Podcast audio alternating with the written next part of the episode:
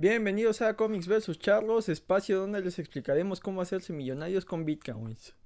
O no, yo creo que no, porque realmente no entiendo al 100 cómo funcionan, si alguien me puede explicar. El punto es que estamos en Comics vs Charlos, espacio donde hablaremos de cómics, videojuegos, películas y todo lo relacionado a la cultura popular. Y si queda tiempo hablaremos de charlería. Yo soy Jim, me pueden seguir en Twitter como Jim Dosky. Recuerden seguir nuestro eh, grupo de Facebook como Comics vs Charlos Oficial y nuestra página que es Comics vs Charlos. Nos pueden escuchar en Anchor, Google Podcast, Spotify o nos pueden ver por YouTube y hoy hablaremos del tema del momento, de lo que está en boca, del tren del mame. Eh, justo se acabó la semana pasada de WandaVision. Esta serie del canal Disney Plus, escrito por Jacqueline Schaefer o Jack Schaefer. Eh, tiene pocos trabajos esta escritora, eh, principalmente está como coescritora de Capitana Marvel y ya con un papel más importante escribiendo la película de Black Widow, la cual debido a la pandemia aún no hemos podido ver. Eh, forma parte del universo del MCU. Aquí, eh, hasta cierto punto, es la gran apuesta de Disney Plus, eh, dejando de lado de Mandalorian. The Mandalorian estaba para eh, los fans de Star Wars, que muchas veces está relacionado Star Wars con Marvel y DC en cuestión de, fans, es muy raro que, no sean compatibles, pero sí es un nicho muy específico, o sea, hay, gente que solo ha visto algunas de las películas, pero los fans de Star Wars son sumamente fieles, consumen absolutamente todos los que les ponen, eh, libros, películas, series, cómics, etcétera, entonces de Mandalorian, si bien no depende de todo lo que rodeaba a Star Wars, sí era una apuesta para un nicho muy específico. Ahora, eh, WandaVision era, era ya una apuesta para todos los, los fans de Marvel. Que el MCU ha ganado adeptos más allá de los fans de los cómics. Hay gente que, que ha seguido cada una de las películas sin necesidad de estar empapado con el, con el material original. Entonces, llega WandaVision como esta gran apuesta y más en el mercado de Latinoamérica porque aunque se estrena eh, Disney Plus en México por ejemplo con junto a la segunda temporada de Mandalorian de Mandalorian escúchenme ya haciendo multiversos de, de Mandalorian eh, ya mucha gente había consumido la primera temporada eh, de forma ilegal y tal vez la segunda de la misma forma y ya WandaVision ya está al 100% en, en este mercado, entonces eh, ya es como que la apuesta para, para jalar la gente que, quiere consumir más del, MCU y sumando que no se ha podido estrenar Black Widow debido a, la crisis global, entonces eh, es una forma de, de tener ahí al público cautivo y también como comentario adicional, es curioso que el modelo de, Disney Plus no es similar al de, al, de, al de Netflix, que es liberar temporadas completas. Aquí se libera un episodio cada semana y con eso mantienes ahí al público cautivo que pudiera contratar solo por un mes, ver eh, la serie completa y deja de verlo. Para evitar spoilers y demás, pues te hace que, al menos WandaVision que tiene nueve episodios, dos se liberaron de manera... Eh, conjunta, entonces digamos que son ocho los estrenos, eh, cuatro son ocho semanas. Aproximadamente ya te obligó dos meses a pagarlo para mm, que los spoilers no te afecten y la puedas ver completa. Y está estelarizada por, por Elizabeth Olsen con el papel de Wanda Maximoff y de Paul Bettany como Vision. Eh, si no eres un clavado del MCU, Disney lo hace muy bien al, generar un par de contenidos que se llaman, eh, bueno, el, contenido principal es Marvel Legends eh, y estaba, son como pequeñas biografías de los personajes dentro del MCU. Los primeros episodios que habían liberado eran el de Wanda y el de Vision. Ya están disponibles el de Falco y de Winter Soldier para la serie que va a seguir después de esta. No sé históricamente eh, cómo estén relacionadas en la cronología del MCU, pero sí es la siguiente apuesta de, Disney para tenerte ahí enganchado. Entonces, eh, hablaremos de, esta serie con spoilers. Si no la has visto y, quieres evitar los spoilers, ve, puedes verla ya completa y regresas a escuchar el, el podcast o el programa, depende de dónde nos consumas. Eh, como ya dije, Elizabeth Olsen y Paul Bettany repiten. aquí lo curioso es dónde estaba Wanda al, momento de, que inicia esta serie. sabíamos muy poco de ella, fue introducida en, en, en Age of Ultron su, su personaje fue cambiado respecto a, las, a los cómics. En los cómics ella y Pietro son hijos de Magneto, o al menos eh, así era hasta hace algunos años. Eh, tienen un bagaje ahí romaní, que parece que eh, la palabra gitano o en inglés gypsy ya tiene una connotación ahí negativa. Entonces, este es más de una cultura romaní. Eh, entonces por eso mismo el diseño, el, personaje tenía esta, en los cómics esta actitud tan desenfadada como eh, un poco hasta sensual y un poco festiva. Eh, en el caso de, las películas quitan esta herencia, lo cual va influenciado por los problemas de licencias que había, que Marvel podía usar, digo, Fox podía usar a los X-Men, entonces eh, Pietro y Wanda, al ser, hijos de Magneto, estaban considerados dentro de los X-Men, pero mucha de su historia se desarrolló en Avengers. Entonces, por eso, eh, dentro del MCU, nunca eh, se refieren a ellos como Scarlet Witch ni como Quicksilver en las películas eh, para parafernalia o para algunos juguetes o para eh, publicidad en redes sociales sí lo hicieron pero dentro de las películas estaba completamente prohibido que se refieran por ellos estos nombres. Digamos que esas licencias las tenía Fox entonces no, no, no tenían esos derechos. Eh, ya en, en, los cómics son hijos de Magneto Magneto al, estar tan preocupado por esta idea de familia, inclusive su, equipo de mutantes malvados se llama la Hermandad de Mutantes Malvados para reflejar esta idea de que los, los mutantes son una gran familia y, y, suplir a la familia que él perdió y hasta cierto punto que sea la nueva familia que él quiere proteger.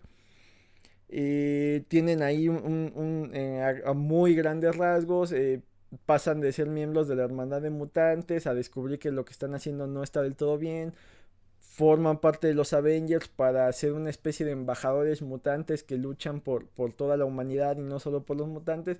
Y de ahí ya cada personaje tiene su evolución. Dentro del MCU eh, quitan este origen de Magneto eh, lo que sabíamos hasta era de Ultron es que eh, un, dispositivo Stark cae en su casa. Ellos vivían en Sokovia, que es un país creado específicamente para el MCU. Eh, mueren sus padres en, este bombardeo, crecen para volverse radicales. Hydra los encuentra, sufren experimentos con ellos. Entonces de ahí el, nombre que les dan el MCU, que es Maravillas, una cosa así, para no decir que son mutantes. Y obtienen poderes, se enfrentan con los Avengers en, Era de Ultron. Tienen esta revelación de que Stark no es realmente al malo malo. Y se acaban uniendo a los Avengers. El desarrollo de, de Wanda de ahí pasa a demostrarnos en Civil War que ya tuvo unos, unos meses, años de, entrenamiento dentro de los Avengers. La misión de Lagos sale mal, no Lagos de Moreno, Lagos África. Eh, algo pasa, eh, entonces eh, llegan los acuerdos de Sokovia, ya se une al lado del Capi, pasa Civil War. Dura algunos años ahí en, en, la clandestinidad junto al Capi y en Infinity War te dicen que ella mantiene una relación con, con Visión eh, es una de las víctimas del blip o del snap o de este chasquido de Thanos y ya hasta en game te dicen que regresa. No hay mucha evolución del personaje e inclusive hay detalles ahí que, a los fans parecieran no cuadrarle como el hecho de que perdiera su acento. Visión por otro lado es introducido en Era de Ultron. Es este eh, sintesoide que se supone que es un cuerpo de vibranio casi perfecto que Ultron eh, quería crear para pasar su conciencia en él, pero Jarvis acaba eh, siendo la conciencia que queda en este cuerpo. Mientras que en los cómics se mantiene eh, esta idea de que sí fue creado por Ultron, pero basado en los patrones cerebrales de, de Wonder Man. Y la idea era que se infiltraran los Avengers para luego traicionarlos y ayudar a Ultron. En, eso no pasa. Eh, eh. Vision, eh, aquí la dislexia va a estar a todo lo que da. Vision, por su naturaleza noble, prefiere no hacerle caso a Ultron y se a los Avengers. Algo similar pasa dentro de, del MCU, pero más por, porque Jarvis fue creado por Tony Stark, entonces tenía cierta afinidad ahí. Eh, pasa esta famosa escena donde, eh, para explicarte muy rápido que Visión es alguien digno de confianza, eh, durante la, una fiesta de los Avengers después de haber desmantelado Hydra, intentan levantar el martillo, hay este pequeño guiño donde el Capi pareciera moverlo y, bueno, te, te, dejan claro que a pesar de que los Avengers son los buenos, no, no son suficientemente dignos de levantar el martillo, cuando Visión eh, eh, les platica el, plan de Ultron y les dice que tienen que ir a Sokovia a detenerlo, no confían en él. Él levanta el martillo, no tanto porque realmente sea digno, sino que es una forma en el guion muy rápida de explicarte que, pueden confiar en él. Y de ahí eh, forma parte del equipo de Stark en Civil War. Y es perseguido en, Infinity War por Thanos porque dentro de este universo está formado por, por la gema de la mente. Eh, eh, logra atraparlo Thanos y eh, ya en Endgame te dan a entender que, pues al, al, haber muerto por Thanos no fue revivido cuando, cuando Hulk regresa a todos. Entonces pareciera que ahí termina la historia de, de Visión. Aquí Elizabeth Olsen y Paul Bettany retoman el papel y actualmente el peso que carga Elizabeth Olsen es impresionante, lo que hace es, fascinante, te muestra estas etapas del duelo y el sufrimiento y, cómo eh, conforme avanzan los capítulos, llegamos al, momento en que te das cuenta que, Wanda eh, realmente no ha procesado la pérdida que tuvo con visión y no es como que un capricho, un berrinche que pareciera básicamente su inconsciente eh, hace que, utilizando sus poderes recree eh, un, un, mundo en el que ella sí pueda tener una vida feliz con visión.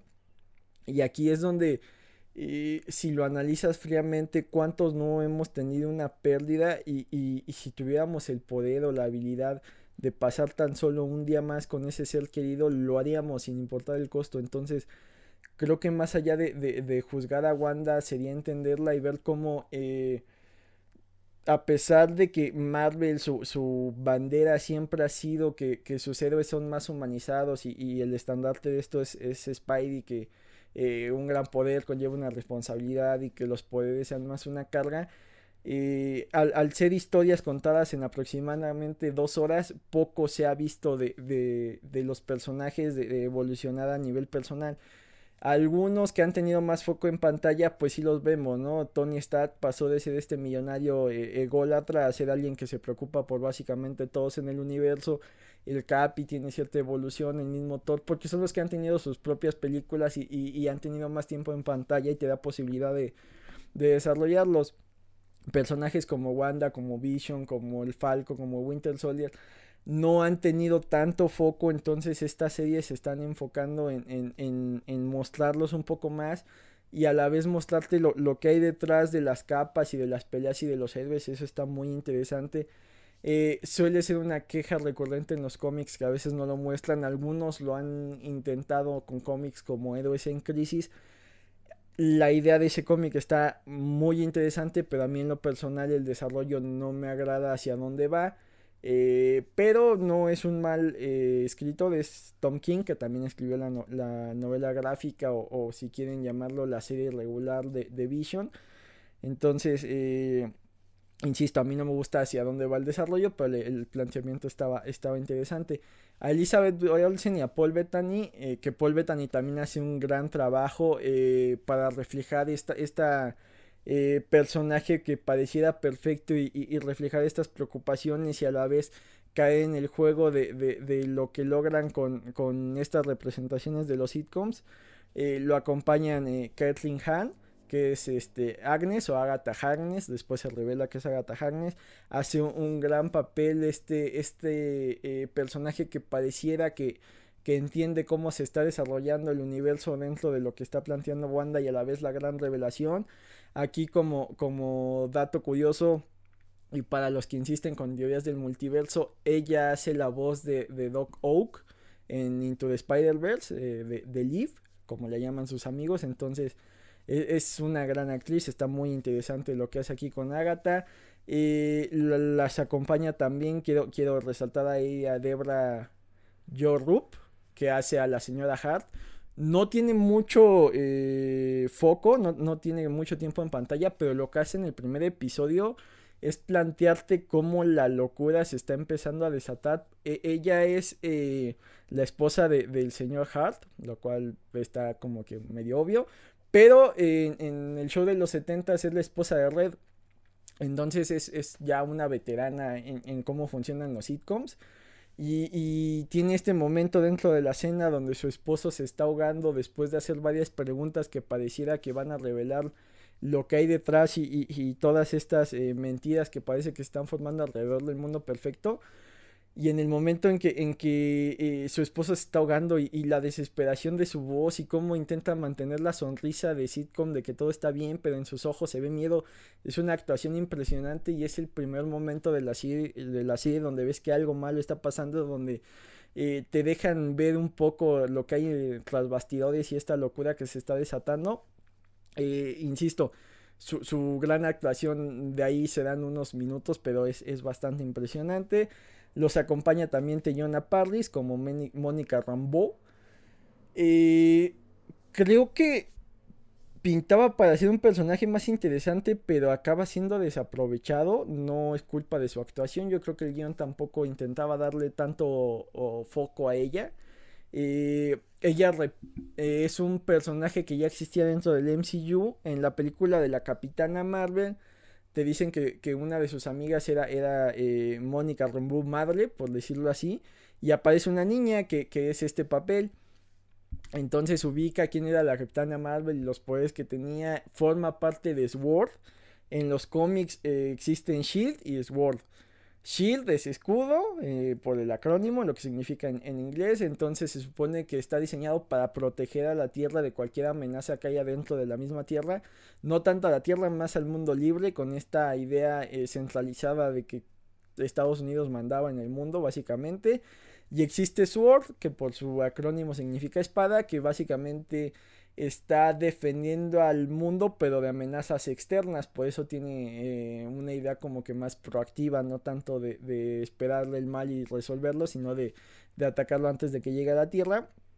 Eh, te dan a entender que, que, por los eventos dentro de Capitana Marvel se crea esta como rama de Shield por decirlo así que está enfocada en amenazas externas sin explorar el, el, el espacio. Y aquí lo interesante es en el episodio 4 dentro de la serie, no de Star Wars, donde eh, te dicen lo que pasó con ella. Ella fue una de las víctimas del blip o del snap. Entonces cuando regresa, regresa un mundo que ya cambió y un mundo que está en caos porque no estaba preparado para recibir a tanta gente que apareció de la nada. Dentro de, de, Infinity War, el momento donde se va eh, desapareciendo cada, cada héroe es, muy, muy eh, emotivo tienes momentos donde Okoye eh, eh, está desesperada porque su líder está desapareciendo a pesar de que Black Panther le sigue dando palabras de aliento. Tienes este momento donde Nebula ve cómo desaparecen los demás guardianes de la galaxia y en su mirada se refleja que, no es justo, que ella debería desaparecer porque ha hecho cosas terribles y estas personas que a pesar de no ser completamente buenas están intentando hacer lo correcto no reciben esa oportunidad. Tienes el momento de Spidey que ya se volvió meme y se volvió parodia y demás. Pero, pero era, era muy íntimo porque eran estos personajes que habías conocido a lo largo de, de 10 años y de casi 20 películas, entonces era un momento muy íntimo y sufrías cada pérdida. Pero si te vas al gran esquema de las cosas, pues desapareció la mitad de la población, entonces eso no lo habíamos visto reflejado. En Endgame hay, hay, flashazos, ves estos grupos de ayuda, ves estos detalles de cómo eh, tal vez la Tierra ya se empezó a poblar y algunas cosas positivas, pero también los que quedaron atrás. Pero realmente eh, no sabes el trauma que hay para los que regresaron. Dentro de Endgame es el momento donde eh, pareciera todo perdido eh, Falco le llama al Capi y, le dice, oye, estoy a tu izquierda. Y ese regreso triunfal de los héroes. Y el único que parece consternado o el único que refleja esto es Spidey. Eh, va y le dice a Star, yo estaba en el espacio con este doctor mágico y, usted ya no estaba. ¿Qué pasó? No, no hay un momento para decirles, oigan, pues básicamente perdieron eh, cuatro años dentro de, de la continuidad y, el mundo ya no es el, el que conocían. Entonces eh, aquí lo reflejan un poco más y, pintaba para hacer algo muy interesante. Ya no se explora tanto con este personaje, eh, te deja ahí como un indicio. Eh, pasa a ser como el personaje fuerte que está fuera de, este ex para, para llegar a, a, rescatar a, la gente que está detenida ahí, para ayudarle a Wanda, para resolver la, la situación, pero no se acaba centrando tanto en ella, nada más es como que un, una nota al pie como eh, estas interacciones con el ex acaban modificando su, estructura y, le dan ciertos poderes, pero no hay una, un desarrollo de personaje, una evolución más allá. Por otro lado está Randall Park, que es el eh, que él es Jimmy Woo, que es un personaje de, de Shield de Shield del FBI. En, los cómics Jimmy Woo sí, era del FBI, luego pasa a ser parte de Shield y es este, digamos, eh, agente especial comodín. En, en, Atlas Comics, antes de la era Marvel, sí tenía su propia serie y era eh, el protagonista. Ya cuando ese Atlas pasa a ser Marvel, es, digamos, absorbido y es de estos este, agentes de Shield medio eh, genéricos que sí tienen nombre y que sí tienen cierta interacción con los héroes, pero no, no, no hay más allá. Ha protagonizado algunas eh, historietas como Agentes de Atlas o este tipo de cómics, pero no está tan involucrado en el mainstream. Entonces, para el MCU, primero lo tomaron en, en Atman and the Wasp como el oficial a cargo de que eh, Scott no, no, saliera de su libertad este, condicional dentro de, su hogar. Y, ya aquí tiene un, papel más interesante. Eh, es una especie de agente bonachón que no es tan inocente que tiene ciertos recursos y cierta inteligencia, pero tampoco pasa gran cosa con él. Hay un poco de comic relief sobre él, pero eh, no, no, no, hay un peso más allá. Y eh, también está Kat Dennings, que es eh, el, retoma su personaje de Darcy Lewis, que lo había hecho desde la primera película de Thor y estaba más relacionado a, a ese universo de Thor aquí retoma el papel, a pesar de que en las películas te decían que estaba estudiando ciencias políticas, parece que los eventos dentro de Thor y, y, Thor, un mundo oscuro, hacen que también estudie astrofísica. Eh, sigue manteniendo esta actitud desenfadada y, retoma muchos elementos que ya habíamos visto, pero con un plus que te dicen que sí, realmente es una astrofísica, es la primera que, intercepta estas señales de, de, televisión y empieza a ver qué es lo que está pasando dentro del ex. Y eh, pues es un personaje muy carismático y, ya no necesita tanto desarrollo como los otros eh, que se introducen en, esta serie.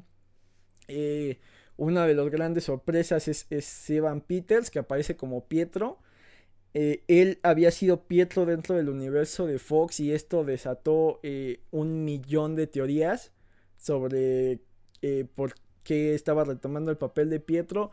Luego pasa algo similar a lo que hubo con, demanda, con iba a decir otra vez Mandalorian, con el mandarín en, en Iron Man 3, entonces acaba decepcionando a muchos, pero creo que es una forma de Marvel de, darte estos guiños, de, de, hacerte creer, teorizar, volverte loco y a la vez decir, bueno, yo soy el dueño del balón, yo controlo la historia y por ahora no me sirve que exista un personaje como de mandarín. No me sirve retomar un personaje como Pietro porque no sé para dónde tomarlo, o sea, ya, ya que lo reviva o, para dónde jalarlo. Entonces, eh, sí le da un vuelco a la historia y, por ahí se va a Wanda de si es y no es. Acaba eh, ahí revelándose que está más eh, relacionado con Agnes y que es parte de un engaño, pero él actualmente lo hace impresionante, entonces eh, pues no, no, no, no duele que esté ahí. Eh, otro de, los grandes spoilers, por decirlo así, es que hay un par de personajes que son Julian eh, Hilliard interpretando a, Billy eh, Maximov y Jet Kyle que está interpretando a Tommy Maximov. Estos son los hijos de Wanda y de Vision. Dentro de los cómics, Wanda utilizando sus poderes de alterar la realidad, tiene un par de gemelos junto con Visión, lo cual probablemente era casi imposible porque era un sintesoide. Eh, pasa algo que pierde estos gemelos y, dan a entender que solo eran una creación de ella, que había alterado la realidad, que realmente no existían.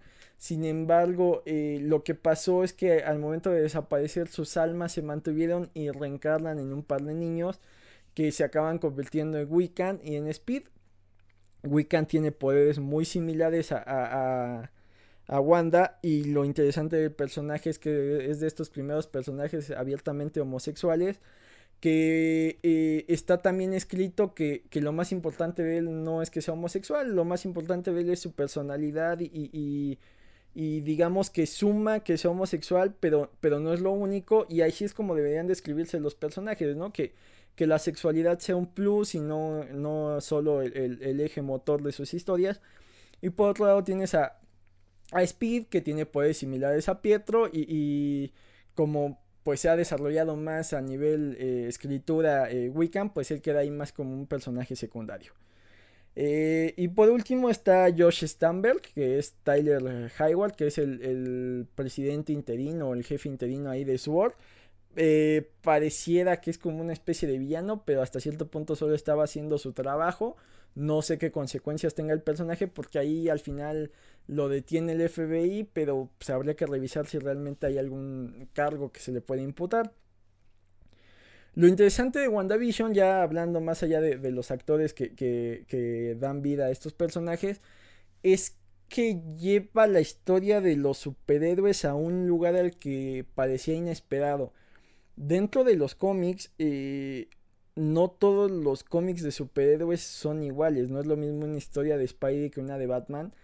Y, algunos eh, escritores han tenido la oportunidad de guiar a estos personajes a caminos muy distintos. O sea, eh, Deadpool pasó de ser a un, un, mercenario ahí que se veía medianamente rudo a llevarlo a la locura y tener un cómic que hasta cierto punto acabó siendo una especie de sátira política, retomando lo que en su momento hizo Howard the Dog, que sí era sátira netamente. Eh, hay cómics como The Immortal Hulk que son más de terror que de, que de superhéroes. Entonces, eh, tienes estos personajes y ya hay unas fórmulas muy hechas, ¿no? Eh, en, películas como Megamente se burlan, ¿no? Del de, héroe, el malo, el diálogo ingenioso, el gran plan y demás, y cómo esto se repite a lo largo de los años.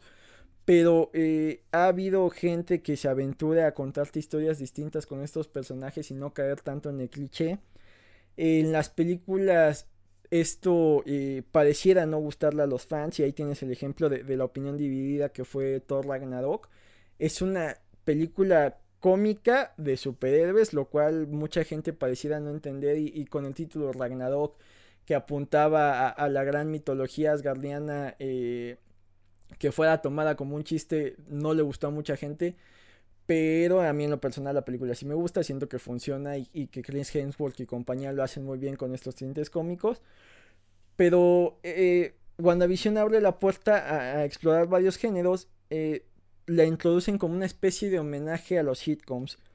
Eh, Wanda te explican en, casi al final de la serie, digo, siguiendo con los spoilers, que dentro de Sokovia su papá conseguía series viejas para que ellos practicaran el inglés de ahí eh, arreglan uno de, los huecos argumentales más importantes, que es donde estaba el acento de Wanda. Entonces, eh, conforme se fue separando de Sokovia, quiso ir a su lugar feliz, que eran las series, y por eso imitaba más el acento de estas series que su acento socoviano.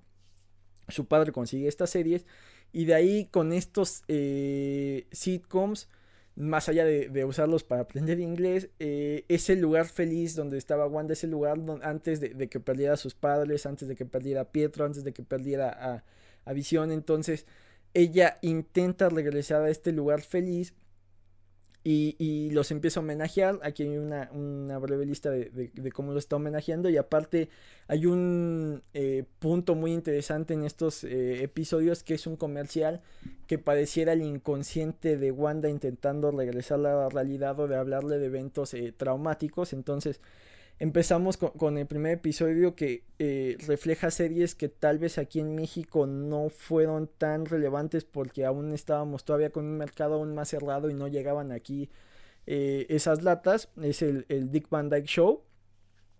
Y I Love Lucy de estos eh, sitcoms originales a blanco y negro donde inclusive los personajes ni siquiera si bien te reflejaban una especie de vida matrimonial no dormían en la misma cama recordemos que la primera pareja televisiva que durmió en la misma cama fueron los Picapiedra lo cual pues te habla que, no por nada son básicamente el padre de los Simpson, como empujaron un poco la línea con este pretexto de esa animación. Entonces, eh, vamos, eh, el primer episodio está basado un poco en, el show de Dick Van Dyke, I Love Lucy. El comercial eh, hace alusión a, Tony Stark con este tostador marca Stark. Ya el segundo, tal vez parece hacernos más sentido aquí en el mercado latinoamericano porque esas latas sí ya se estuvieron aquí, eh, tuvieron varios reruns con series como Bewitched, que sería Encantada, o, I Dream Genie, que sería Mi Bella Genio. Y aquí el comercial era un poco el, reloj de, del varón Stroker, que hace referencia a los experimentos que hicieron con ella dentro de, de Hydra. Ya para el episodio 3, eh, ya digamos que primero son los 50, los 60, ya los 70 serían de Brady Bunch Brunch, eh, la que está un poco homenajeando con, referencias también a The Mary Tyler Moore Show. More Show. Ya aquí mis pronunciaciones pochas, pero bueno. Eh, aquí hace referencia a unas sales de baño marca Hydra. Y ya dentro del quinto, el cuarto no hay referencia a ninguna serie. En el quinto es, digamos, la referencia ochentera, por decirlo así. Eh, es a, Full House y a Family Ties. Aquí lo interesante es que dentro de estos hitcoms participaron las gemelas Olsen, que son hermanas de, de, Elizabeth, entonces se sigue creando un multiverso. Eh, aquí el comercial es, eh, hablan sobre toallas de papel lagos, haciendo referencia al, incidente que provocó la guerra civil y por ahí el distanciamiento entre Avengers, que sería la nueva familia que, que formó Wanda.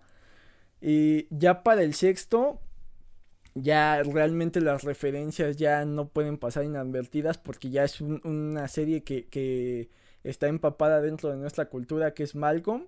Inclusive eh, Comics vs. Charlos tuvo un programa dedicado únicamente a este sitcom, a, Malcolm el de en medio. Eh, podemos notar, y aquí ya, ya puedo hablar más abiertamente de las referencias que sí vi, eh, hay rompimientos de la cuarta pared. De hecho, el episodio se llama Rompiendo la cuarta pared. Un poco hablando de Malcolm y un poco hablando de que ya empieza a ser más eh, grande la, la, eh, la entrada de, personajes fuera del ex dentro de, este universo que creó Wanda. Entonces, los hijos de Wanda hacen estas referencias de hablarle al público, de romper la cuarta pared. Todo parecía estar grabado con una sola cámara. los sitcoms como tal antes eh, estaban grabados en, un solo set, por decirlo así. Tiene sets memorables como eh, la sala de Big Bang Theory, la sala de Friends, la sala de, o el bar o el café de Friends, el bar de How Major Mother. Entonces tenías público en vivo que reaccionaban a los chistes y eran un poco las risas grabadas que veías dentro de la transmisión. Malcolm no tenía este elemento de risas grabadas, eh, se grababa con una sola cámara, entonces se siente mucho visualmente como un episodio de Malcolm, lo cual es de, las cosas más locas que tiene eh, WandaVision.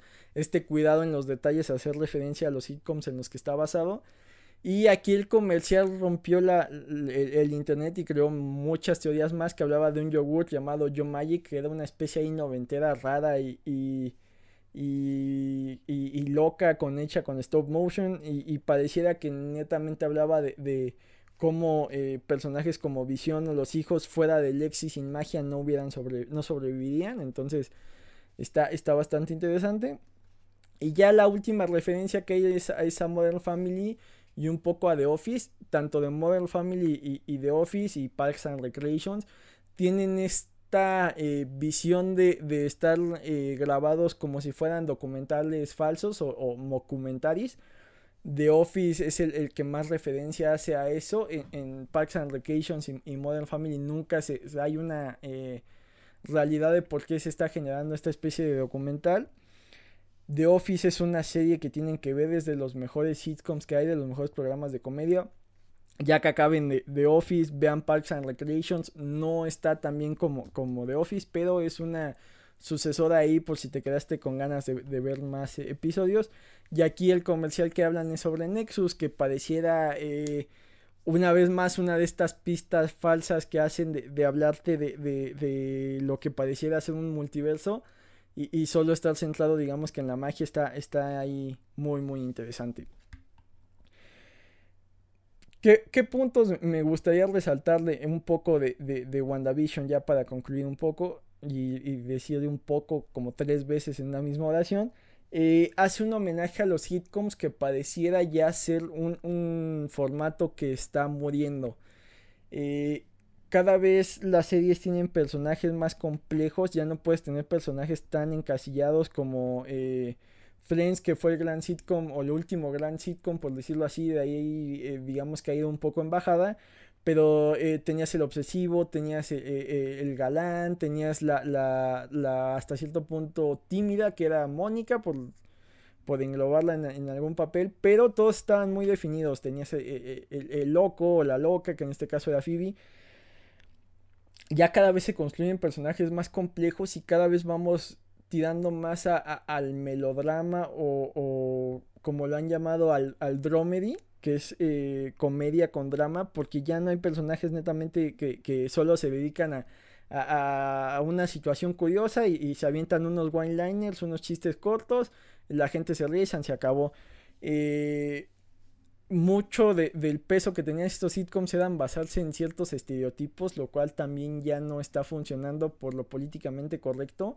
Y, en su momento parecía gracioso burlarse, por ejemplo, de la obesidad de, de, eh, Mónica. Eh, parecía graciosa la actitud galante de, Barney, aunque ya cae en una especie ahí de acosador y abusador que, en tiempos de Me Too no podría existir. Eh, ya va evolucionando a historias más, más elaboradas, ya no son procedurals de, de ah, bueno, cada semana tenemos una situación, la resolvemos y se mantiene todo igual y cada vez va a más contenido creado en función de burlarse o hacer homenaje a estos eh, eventos. Tenemos WandaVision, tenemos Bojack, donde el protagonista, eh, eh, su, fama venía de haber sido el, principal dentro de un sitcom, entonces esto ha ido cambiando. es curioso ahí cómo revisitan estos géneros y habrá que ver con plataformas como como Disney Plus empujando la línea y creándote un western con The Mandalorian, eh, creándote una parodia con, con WandaVision, ver las demás plataformas y las demás cadenas que van a crear o que van a generar. Eh, también quiero aquí ya un spoiler todavía más grande, el enfrentamiento final entre, entre ambas visiones, que, lo resuelven a través de un, de un dilema eh, filosófico, que es la nave de TCO está muy bien hecho porque te dan, te dan lo que querías ver, que era acción, que eran golpes, que era esta interacción entre estos dos sintesoides que vuelan y, se vuelven intangibles y hacen mil cosas. Y, luego eh, lo acaban resolviendo con un dilema filosófico ahí bastante interesante, un diálogo muy bien escrito, muy bien actuado por, por Paul Bettany, que refleja este, eh, cambio de, un... Eh, sintesoide frío y, programable y de una máquina con una función a, un ser ya con, sus propias ideas y sus propios conceptos. Entonces está muy muy bien hecho. La pelea final entre, entre Wanda y Agnes también está muy interesante. Eh, pareciera que Wanda no, no sabe bien cómo... Eh, enfrentarla, pero recordemos que ella ya tuvo enfrentamiento, enfrentamiento, ya tuvo entrenamiento con los Avengers, entonces no, no es la, la niña desvalida que, que, tiene poderes y solo los usa naturalmente, sino que ya tuvo un entrenamiento, ya tuvo eh, experiencia en campo, ya, ya luchó contra el mismísimo Thanos, entonces esto te lo refleja de, cómo le gana con astucia a, a, Agatha y cómo aprende en batalla tan rápido el final que tiene Agatha es como que eh, sin ser tan eh, efusivo tan espectacular, sí está lleno de, crueldad, sí te muestra un sufrimiento de, estar confinada a, este... Eh, a esta prisión que si bien no es, digamos, un, un, lugar físico, sí es una prisión intelectual donde ella que se sabe con tanto poder y tanta habilidad va a estar limitada a ser una especie de, de personaje de, sitcom tan, tan, eh, eh, con, una sola capa cuando ella es un ser lleno de capas y lleno de ilusiones y lleno de, deseos y de ambiciones. Entonces el final me parece muy muy cruel. Eh, cae en una zona gris entre Case, si lo que hizo Wanda eh, tiene que tener consecuencias porque afectó la vida de otras personas o puede salirse con la suya. Supongo que eso lo van a explorar un poco en, Doctor Strange y los mundos de, de la locura. Y también eh, repito, la actuación de, Elizabeth Olsen y este proceso y, este, y cómo sufre el duelo y cómo pasa de, de, eh, querer eh, conservar a, a, Visión y a los suyos a dejarlos ir y, evolucionar y seguir adelante y descubrirse a ella misma me parece brutal, me parece muy impresionante lo, que, lo que hicieron. Y bueno, ya por último aquí podría hacer una lista de, las cosas que arruinaron el show. Pero creo que lo que arruinó principalmente el show fueron los fans. Hubo una cantidad de teorías eh, alocadas de lo que los fans quieren ver. Y aquí lo único que les puedo decir es que recordemos que todos son versiones de, alguien que, que, lo está escribiendo y está intentando dar su mejor esfuerzo. A veces funciona, a veces no y esto se ve reflejado en views, en taquilla, en ventas y demás. Pero eh, no juzguemos eh, basándonos netamente en lo que queríamos ver y que no nos dieron. Había gente que quería ver a Mephisto, había gente que apostaba por Nightmare, que, iban a, introducir a los Cuatro Fantásticos, etcétera, etcétera, etcétera, mil teorías. Y el momento de que sus, teorías alocadas no se cumplieron, juzgaron que, que el show estaba mal eh, creo que ahí deberíamos limitarnos a, ver qué nos dieron, a analizar cada producto. Es, imposible no comparar, pero también entender qué estamos comparando contra qué. O sea, si quieres que todas las películas de superhéroes sean el Batman de Nolan, no eres fan de Batman, eres fan de Nolan. Mejor sigue su carrera como director y ve que otras películas son similares. Pero si estás casado netamente a esta visión, pues eh, te estás perdiendo de, los cómics originales, de los cómics de los 60, de los cómics de los 80, de la visión de Frank Miller, de la misma visión que puede tener Zack Snyder, te guste o no, de la visión que va a haber con el de Robert Pattinson. Entonces, eh, es, complicado cuando algo ya tiene tantas bases, por decirlo así, que la base serían los cómics, pues los mismos cómics evolucionan y cambian en, en cuestión temporal, en cuestión de escritores, en cuestión de géneros, como ya hemos mencionado. Entonces, no limiten su, su, visión, aquí haciendo el juego de palabras que, cabe resaltar, el juego de palabras, el título del nombre es impresionante, te habla de los dos personajes, te habla de, esta relación con, con, la televisión, te habla de, la forma en que Wanda quiere que su mundo esté construido, entonces está, está bellísimo el nombre, pero regresando, no se casen con, la visión de que lo que van a ver en los cómics va a ser la misma versión que vean aquí. Eh, para ejemplos tenemos que existe el cómic de, Spider-Man, que lleva miles de años. Podrá gustarte lo que hacen los escritores o no, pero eres fan del cómic. Tienes la versión eh, de Into the Spider-Verse de la película, que puede gustarte o no, pero es una versión distinta y, y, respeta lo que hay en los cómics. Tienes la versión de Garfield, tienes la versión de Maguire, tienes la versión de Holland, que puede gustarte cada una, pero eso no implica que las juzgues de la misma manera. Si no te gusta una de esas versiones, pues no la consumas y ya puedes ser crítico sin ser un hater, sin volverte loco, sin ser obsesivo.